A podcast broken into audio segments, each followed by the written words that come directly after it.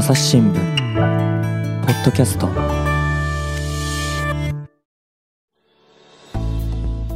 朝日新聞の神田大輔です、えー今回はですねハノイ支局長の宋康介さんをお迎えしております。宋さんよろしくお願いします。そうです。どうぞよろしくお願いします。はい。えーね、ハノイといえばベトナムの首都なわけですけれども、今日はどんなお話ですか？はい。あの中国との国境沿いにある町、あの北部のサパという町でですね、うんあのお土産を町で街頭で売ってる女の子たちがいるんですけどもその子たちのお話をぜひ聞いていただきたいなと思っています。なるほど、はいまあねあの、どんな観光地にもですねやっぱりその物売りのお男の子、女の子なんていうのはね見かけますよね。はい。なんですけれども、えー、と中国国境のおベトナム北部サパ、はい。はどんなところなんですか？はい。あのー山岳部で、うん。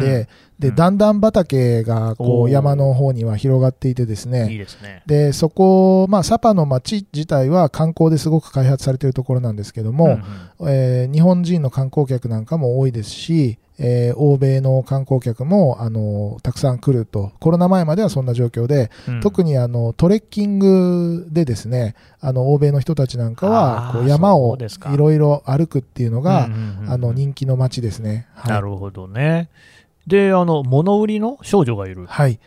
そうですね、あのーまあ、コロナ禍で観光客っていうのはもうほぼ来ないっていう状況なんですけども、まあね。はい、特に外国人観光客ですね、はいはい。ただ、まあ、ベトナム人の観光客の方なんかは行くような場所で、うん。でそこでですね、あのー観光地のサパの方では、えー、大体小学校の高学年、3年、うん4年、5年ぐらいからですね、うんうん。えー中学生ぐらいまでの、あの子供たちがですね、えー街であの街頭に立ってですね観光客の人たちに声をかけて、お土産を売るっていうことをやってるんですね。うーん。うん。まあ、そのお土産を売ること自体はね、はい。まあ、と思うんですけども、ただ、小学生とか中学生ってことになってくると、はい、あれ、学校はっていうのが気になりますけど、そうですね。あのー例えば今年、えー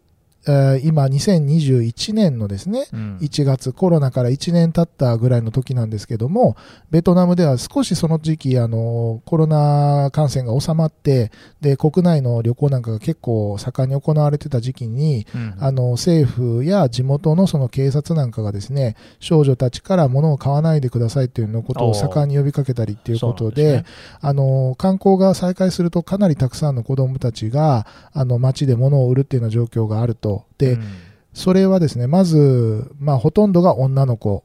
なんですね。男の子はいないんですか、はい。うんで、えっと、かつ、まあ、最近では、あの、平日には、まあ、彼女たちはいないっていうふうに少ないとも言われてるんですけども、うんえー平日にいる場合もいあって、うんで、仮にその週末だけといっても金曜日から来たりとか、うんまあ、土日、まあ、来たりっていうようなことで、子供が、まあ、働いているという状況が、まあ、あるんですね。うんはい。まあ、端的に言うと、児童労働ってことになると思いますけど、はいえ大人が売ればいいじゃないですか。あのーまあ、実際私、現場で取材を今回したんですけども、うん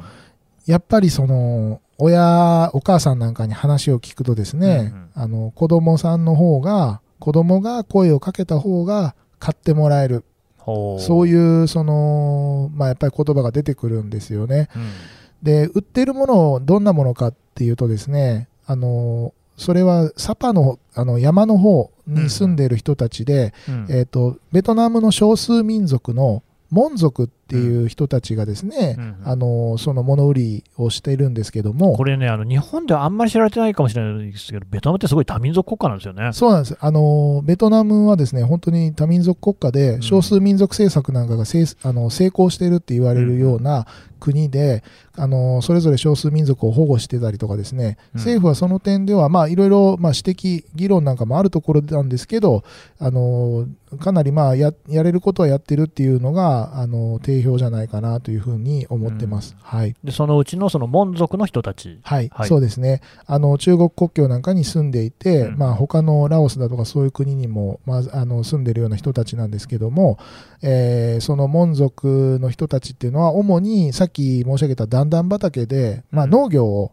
こうなりわいにしている人たちなんですよね。はい。でまあ、そこの中で、なかなか、あの、北部のその山間部っていうのはですね、産業も主だったものがなくて、例えばベトナムなんかだったら今、そのサムスンのスマホ工場ができてとかっていう話がありますけど、それはやっぱりちょっとその山間部から離れた場所に当然あって、産業がないと。うんで、その中で現金収入をどうやって得るかっていうと、もうこれは観光の一本足なんですよね。なるほど。で観光でさっき申し上げたトレッキングなんかをする案内で門族の人たちっていうのはまあ現金収入を得る手段があるんですけど、うんうん。それにはやっぱり英語を喋れるとかですね。ああ、そうかそうか。少、しこうハードルが上がってくる。うん。でそれがないそのなかなか教育を満足に受けられなかったりとか、これまで貧困の状態にあった人たちっていうのが現金収入を少しでも得るためにお土産を売ると。うんでそれは自分たちで、あのこうなんていうんですかね作った折った、あの伝統模様の生地だったりっ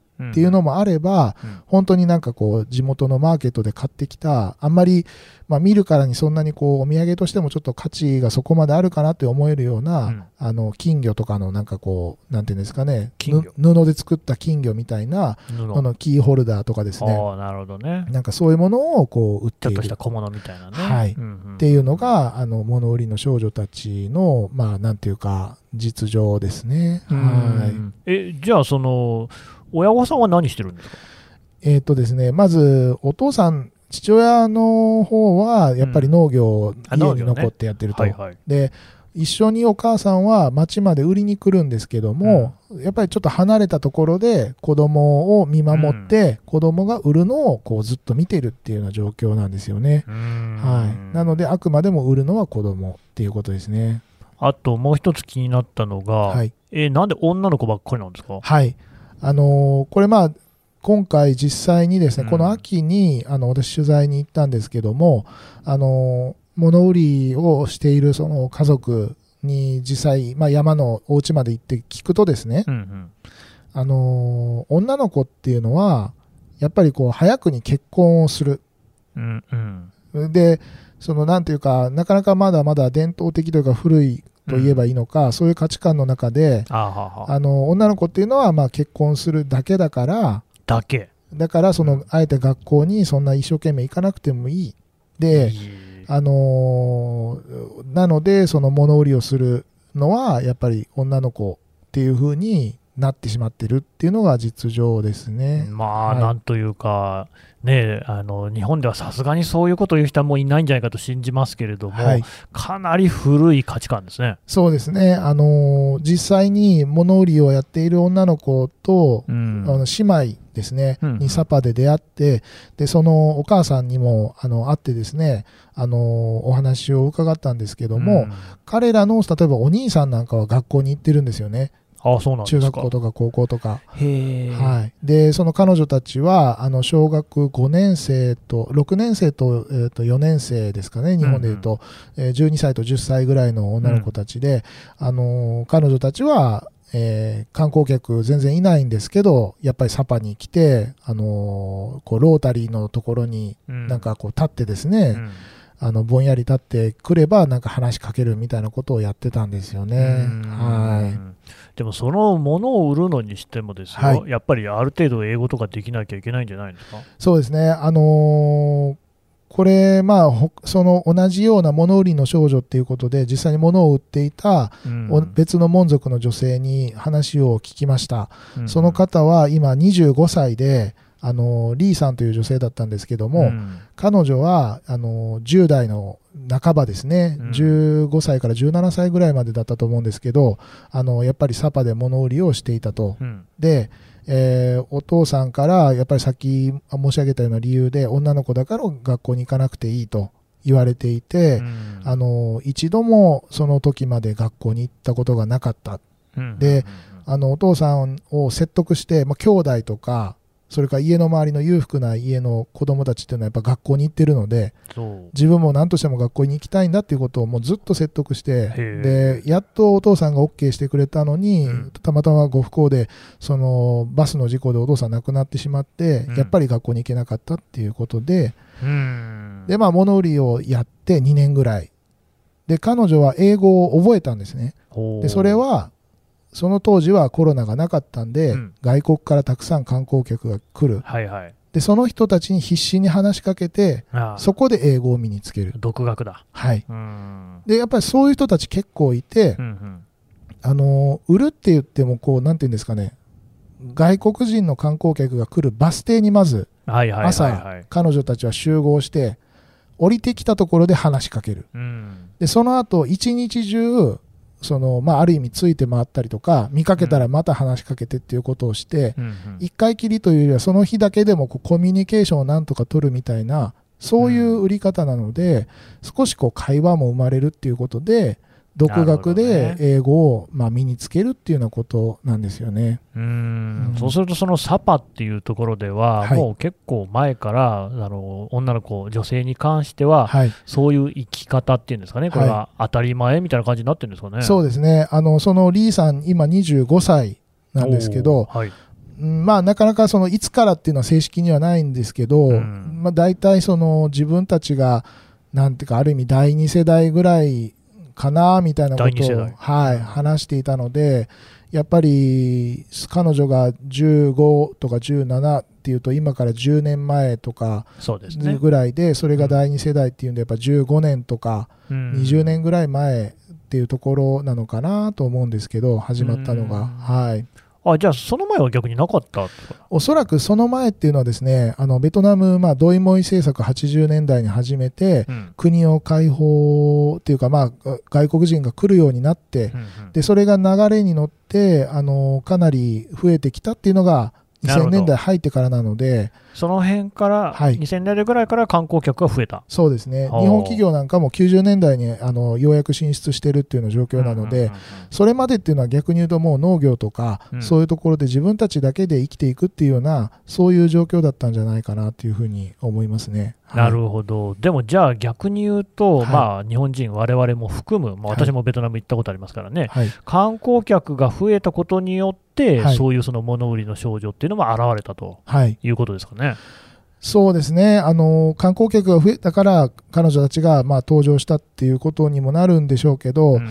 うん、一方で、うん。やっぱりそのグローバル化みたいなところでいろんな結びつきができて、うんうん。なんていうか門族の人たちっていうのは多分農業だけで自給自足的に暮らしてたけどね現金こう経済っていうんですかね。が入ってきたっていう部分もあると思うんですよね。まあそうですよね、すごくこう原始的なね、シンプルな暮らしをする分には、はい。別に現金収入なくても暮らせていた人たちなわけですね。はい、うん。あの今回実際その現場で話を聞いてあの皆さん、まあ、私が聞いた数か限りのある家族ですけど、うん。皆さんが言っていたのは今コロナでその観光客が来なくて現金収入はほとんどないと、うんうん。ただその米とかあのまあ、例えば家畜、鶏とかですねそういうものを自分たちで飼っているので食べること自体にはそんなに困らないんだと。だけどちょっとした電気そんなたくさんの電気使ってるわけじゃないですか。電気代とか、で学校に子供を行かせるにもうんうんうん。靴とかそうですね。服とかうん。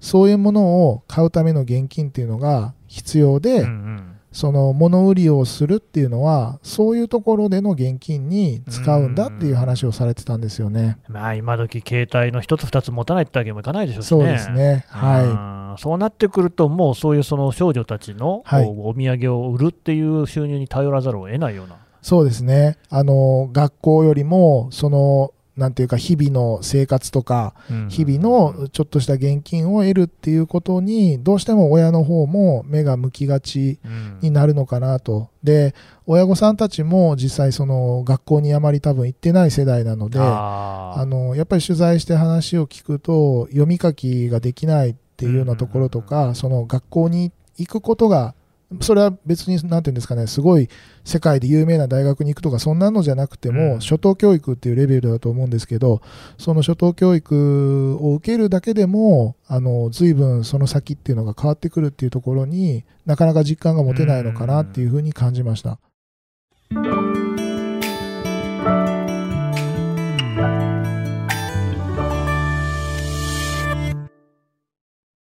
朝日新聞ポッドキャストニュースの現場から。世界有数の海外取材網。国内外各地に根を張る記者たちが毎日あなたを現場に連れ出します。音声で予期せぬ話題との出会いを。朝日新聞ポッドキャスト。ニュースの現場から。なるほどね、ちょっと環境がこう貧困を生んでるような感じもしますが、はい一方でさっきのね、はい宋さんの言っていた、えーリーさんですか、はい。なんかもう相当親も説得するっていうぐらい工学心の強い人ですよね。はい。と、そのだから勉強したい、教育を受けたいっていう意識のある、はいその子供、女性と当然ね、いるわけじゃないですか、はい。えーもったいないですよね。そうですね。あの、リーさんは今、英語を、私、まあ、取材の時に喋って、英語でやり取りしたんですけど、ものすごく流暢な英語を喋られて、で、今はですね、あの、フランス語も少し喋られるんですね。で、彼女が、あの、学校に行くことができたのは、うん。偶然の出会いがきっかけで、うん。さっきそのサパで物を売っているっていうお話をした時に、うん。あの出会ったのがですねフランス人とベルギー人の夫婦に偶然出会って観光客で来ていた人だそうです、でそのご夫妻があのリーさんのご家族に、まあ、お母さんに支援をするので彼女を学校に行かせてやってほしいっていう話をしてでうん。まあ一旦はなかなかその断られたりとかうまくいかなかったんですけど、そこからまあずっとこうしばらくの説得があり、うん。彼女は最終的にえっと16歳、17歳のその物売りをやめて、中学校から週末だけある特別な中学校で勉強を始めて、うん。そこで初めて読み書きができるようになったっっていうふうに言ってたんですよね。うんうんうん。で、彼女は、あの教育を受けて何が一番変わったんですかっていう話を私が聞いたときに、うん。その、まあ、人の目を見見れるようになったほとか、う。そうなんですか。人の隣に座っても怖怖いと思わなくなったっはていう話をしていて、あの物を売ってるんで当然話してるんですけそど、りゃそうでしょう。でもそれはなんなんていうか言い方あれですけど、その商売だから話しかけられたけど、素に戻った自分が人の目を見て、あのあ横に座って喋るっていう、そういうのが怖くてできなかったって言っていて。なんかやっぱりその、そういう、なんていうんですかね、難しいんですけど、機会を、あのまあ、うんいろんな事情はあるにせよ、なんかこう、与えられないまま大きくなっていくっていうのは、あまりにもこう本人にとっては辛いし、なんかうんこう日本にいる自分たちから見ると、やっぱりなんかそういう不平等みたいなところとか格差みたいなのは、なんか自分たちにできることがないのかなっていうのをすごく感じます。で、きっとリーさんみたいに、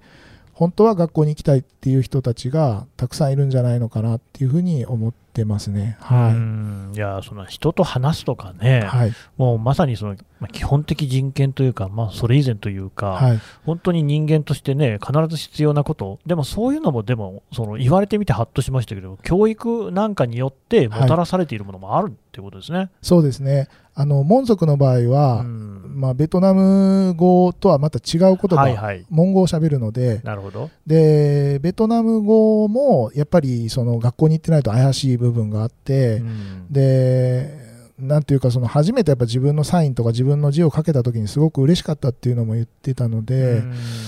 うん、なんていうかな、そういう、その、それこそ本当に基本的人権なんだろうなと思うし、そこがなければ、なんていうか自分で自分の能力を生かしてこう成長していくっていうのも、すごく難しいんじゃないかなっていうふうに思いましたね。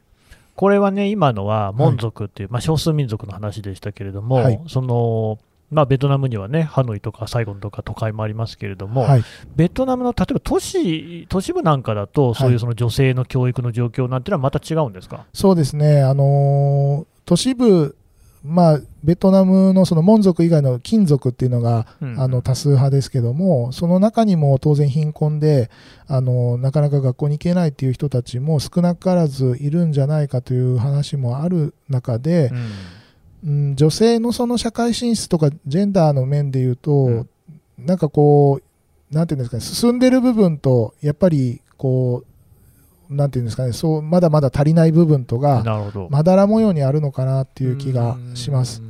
ベトナムでもあの例えば女性の有名な経営者とかですね、うんうん。がいらっしゃったり、それから女性があの日本よりもあの仕事をしていると、うん。あの子育てもありながら仕事をしているというようなことも言われていますし、そういう部分では進んでいる一方で、うん。やっぱり家の中を見ると家事を主にしているのは女性だったりっていう部分はやっぱりあるんでしょうしそこら辺でこうなんていうんですかねなんかこうまだら模様っていう感じなのかなというふうに思いますね。はい。女性の政治家なんか目立ったところにいますか？えー、と今、あの今年の2月にですね、うん。新しくその指導部が変わったので、うん。あの主だったところではあの今いないんですけども、その前期、あの今年2月に変わるまでは、うん。国会議長があの女性でした。ああ、そうですか。はい。うんうんうん。でやっぱりあのガンさんとおっしゃられたんですけども、やっぱりその女性の国会議長っていうのは、ベトナムにとってもその外交面なんかで、うん。こう女性の国会議長がいるっていうことが一つの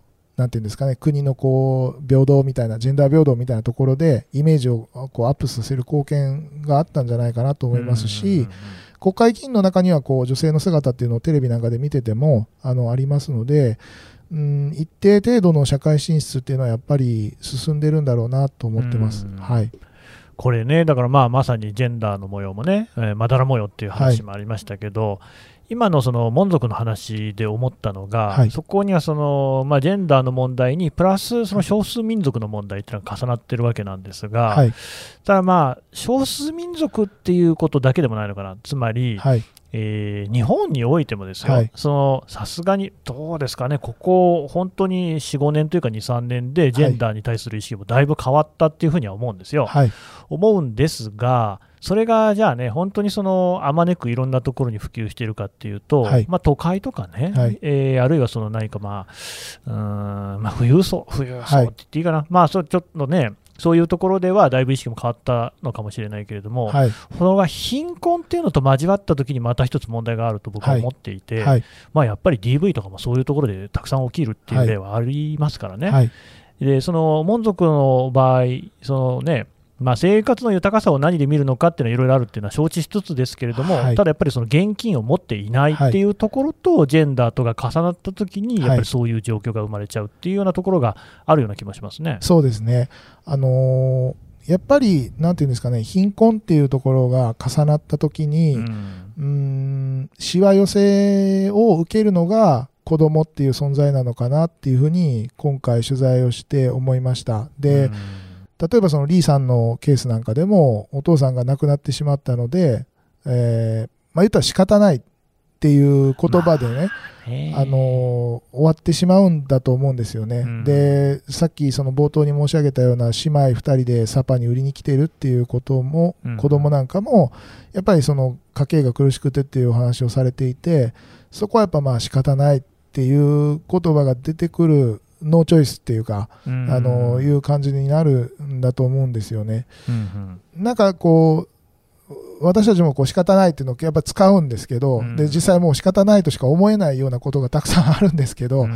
なんかこう子供の権利というか子供の状況を見たときに仕方ないで済ませたくないなねと、はいうん思います。そうですね。で、それが分かりつつ、しかし、なかなかこのいろんなこうハードルがありそうですよね。そうですね。あのーやっぱりその親の世代の考え方みたいなの、まあまずはね門族の話で言うとそこを変えるっていうことも多分必要だし、うん。現実問題としてその現金収入がなくて暮らすのに困るっていう時にじゃあどうやってそのお金っていうのを得るのかっていうこともなかなかわからない。スキルがなければそのあの旅行ガイドもできないですし、うん、んその子のなんていうかある種貧困の連鎖みたいなところがある中でどこを断ち切ればうまくいくのかっていうのは難しいなと思いますね。なんかね、その別の回に宋さんに話していただいた、そのはい。プラスチックごみのね、はい。活用の話もあって、要するに、ゴミを拾うと金になるっていうところがね、一つのキーになった。はい、だ教育を受けることによって、現金収入が増えるんだっていうところが、はい、もうちょっとこう明示的に示せれば、また話も少し変わりますかね。そうですね。あの教育問題その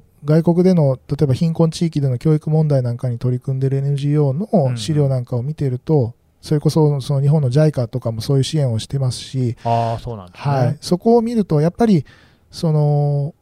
い学校に行くっていうだけに見えるのがそれが親にとっては実はその長期的ななんていうか投資っていうかうん。経済的な効果があって、今目の前のその現金収入を得るよりもそこで学んで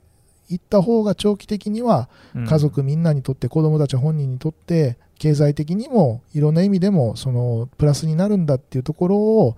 説得するところからこう始まるっていうのがやっぱり教育の支援だっていうのを見たこともあるのでそこら辺をこう何かやっぱり広めていくっていうか何かこう新しくより明確にできるような取り組みがあればいいなっていうふうには確かに思います。まあね、宋さんには別の、またこれまた別の回で、はい。それこそあの日本に来ているね、ベトナム人労働者、はい、まあ、留学生だったり実習生という形もありますけれども、そういう人たちの話も聞いた、はい、でそこでもですねいろいろこのベトナム人が苛烈な状況に置かれている、ベトナムにおいても日本においても搾取の対象になっているっていうような話ありましたよね。はい、で今のその門族の話を聞いてても思うんですけれども、結局、じゃあなんででもね、あのみんなこう日本に行くかって言ったら、やっぱりそこにはこう出稼ぎに行くはい。お金が欲しいっていうところがあって、はい。つまり、そのお金っていうものがですね、そのまあどもっと言うと貧困というものがはい。その人権を奪っているっていう状況が、はい、この21世紀になっても全然ずっと続いてるっていうね、はい、でそこに対して、でもこうこのままでいいのかっていうふうに、まあみんな思い始めているところはあるわけじゃないですか。はい。どうなんでしょうね、こう日本にいる我々として、どんなことを考えていったらいいですかね？そうですよね。うん、なんかこう難しいんです。いつもね 考えるんですけど、まあ結局これで他人事になっちゃうっていうんじゃね、でもあのー例えば技能実習生の話をするときに、うん時々まああの議論の中でこう言われる方がいるんですけど、技能実習生の人たちは本当は貧しくないっていうふうに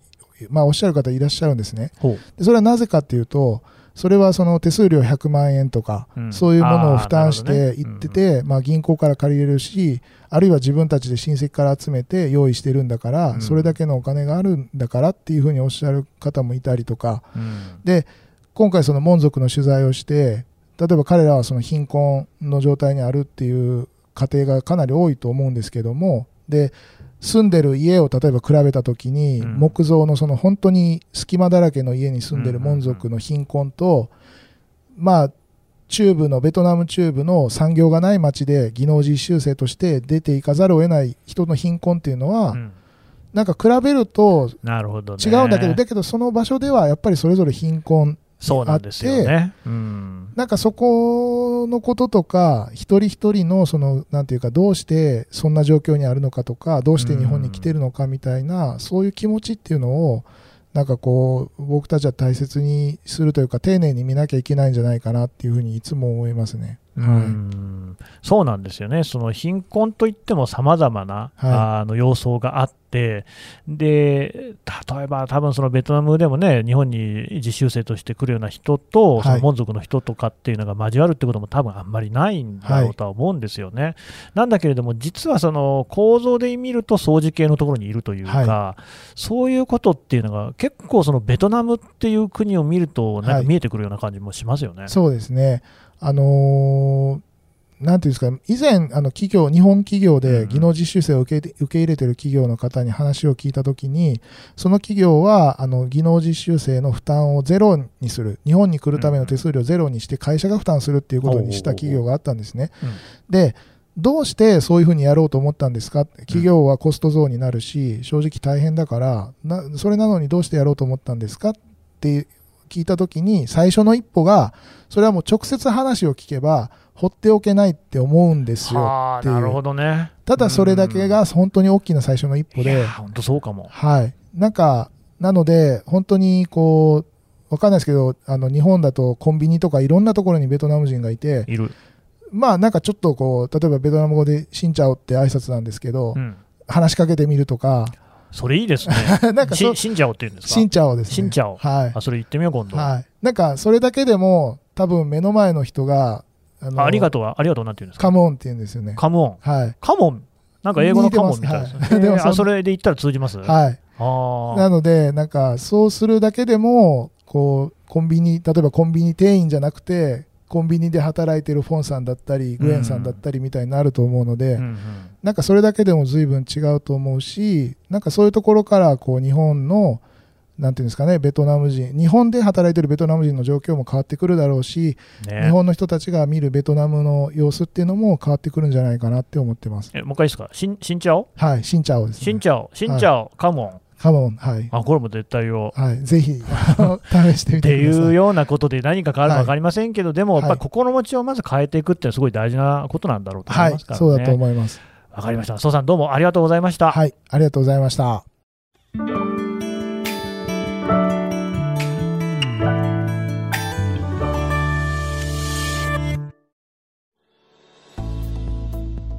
えー、羽野市局長の宋康介さんのお話を伺ってきました。さてね、宋さんおは、お知らせがあるということで。はい、はい。あの先日ですね、うん朝日新聞デジタルの方で、えー長編ドキュメンタリーの動画でですね、うん A シーンというシリーズがあるんですけども、はい。そこで、あのベトナム人の元技能実習生でで一昨年10月にあのイギリスで亡くなってしまったあのファムティ・チャーミーさんという女性のそのドキュメンタリー動画を公開しました。うーんこれね、結構長尺の動画なんですよね。そうですね。うん。あの私がですね彼女が書き残した日本語の作文があるんですけどもそれを勤務先から預かって日本の勤務先からもらい受けて、うん。私がそれを両親に届けるっていうところからですね、うん。えー彼女が実際に働いていた日本の勤務先の上司の方や同僚の人たちの彼女へのなんていうか思いみたいなのをインタビューして、それを、えっと、15分ほどの動画にまとめています。これね、本当にあの、まあね、ベトナムを見ると日本が見えてくるっていうようなところがね、すごくあると思いますので、こちらの動画も合わせて、あの、ポッドキャストの概要欄からリンク貼っておこうと思いますので、見ていただければと思います。宋さんどうもありがとうございました。ありがとうございました。朝日新聞ポッドキャスト、朝日新聞の神田大輔がお送りしました。それではまたお会いしましょう。この番組ではリスナーの皆様からのご意見ご感想を募集しています。概要欄の投稿フォームからぜひお寄せください。ツイッターやメールでも受け付けています。ツイッターでは番組情報を随時紹介しています。アットマーク朝日ポッドキャスト。朝日新聞ポッドキャストで検索してみてください。